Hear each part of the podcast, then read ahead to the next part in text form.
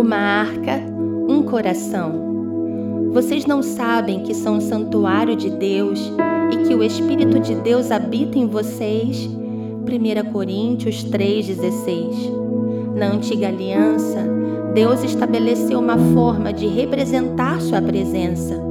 Uma arca de madeira de acácia, revestida de ouro por dentro e por fora.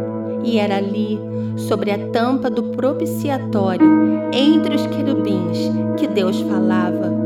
Sua presença acompanhava o povo e dava a eles proteção, direção e destino. Hoje, na nova aliança, somos o tabernáculo de Deus e Sua presença não se manifesta mais em uma arca, mas em nós. No passado era uma caixa, hoje é o meu coração. No passado, a matéria era o ouro, hoje é o meu espírito. No passado, havia medidas, hoje não existem limites dentro de mim para sua manifestação.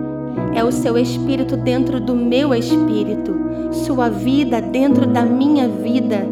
Uma caixa que não emitia som, que não te amava, era um instrumento de poder e estabelecia temor aonde passava.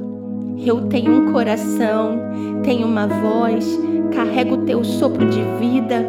Então, que o Senhor ache em mim a mesma estrutura que aquela arca tinha e libere a porção da sua glória sobre a minha cabeça. Eu quero carregar o que a arca carregava quero manifestar ela manifestava.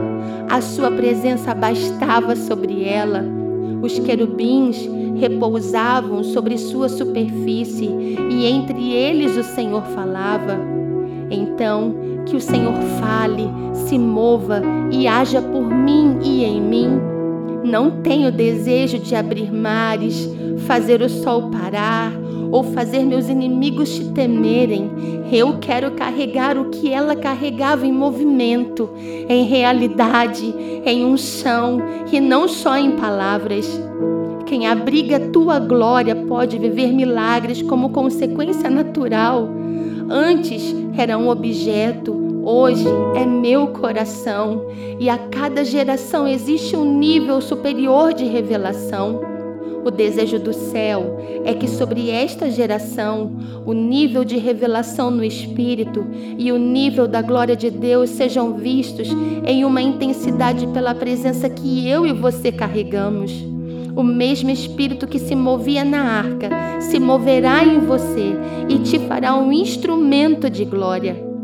A arca habita em você hoje. Então, manifeste o poder que estava sobre ela e ative uma estação de milagres por onde você passar.